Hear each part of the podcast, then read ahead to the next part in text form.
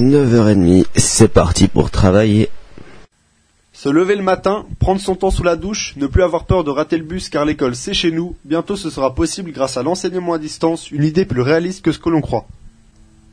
Bonjour à tous, bonjour à toutes, et bienvenue dans notre nouvelle émission qui portera sur l'enseignement à distance et qui sera animée par moi-même et par mon acolyte Sylvain. Comment allez-vous? Très bien mon cher Duncan, merci.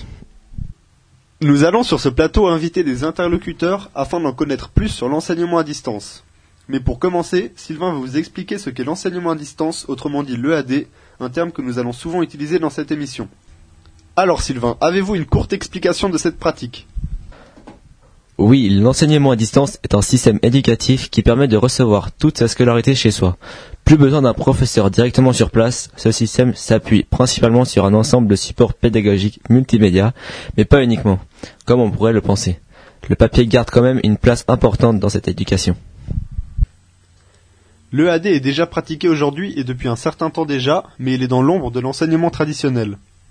Il s'est développé depuis les années 70 avec par exemple l'ouverture de la très connue Open University au Royaume-Uni.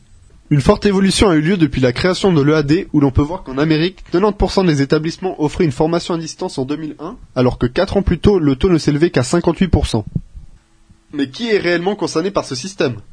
L'EAD est accessible à tous, mais cela concerne surtout les personnes étant incapables d'aller à l'école, ou n'ayant pas les moyens de se déplacer ou les capacités pour y participer. En revanche, tout cela nécessite plusieurs outils de base comme un ordinateur et une connexion Internet. Cela réduit un peu plus le champ d'accessibilité. Certaines grandes universités comme l'Open University a déjà donné plus de 25 000 cours partout dans le monde, que ce soit en Europe, en Afrique ou en Asie.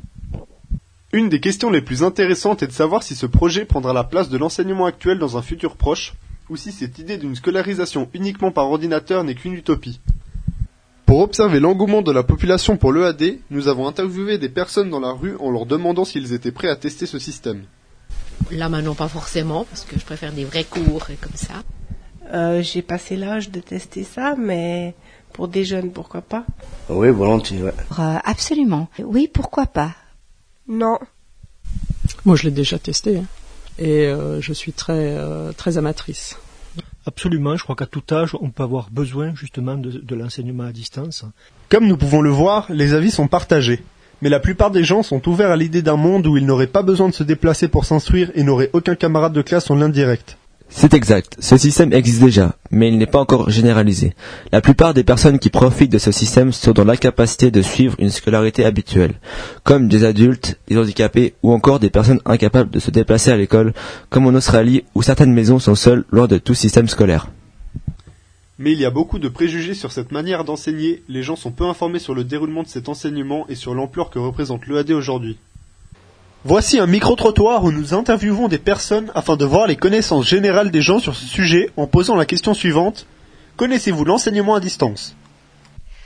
Euh, Oui, absolument, mais pas, pas vraiment en Suisse. Oui.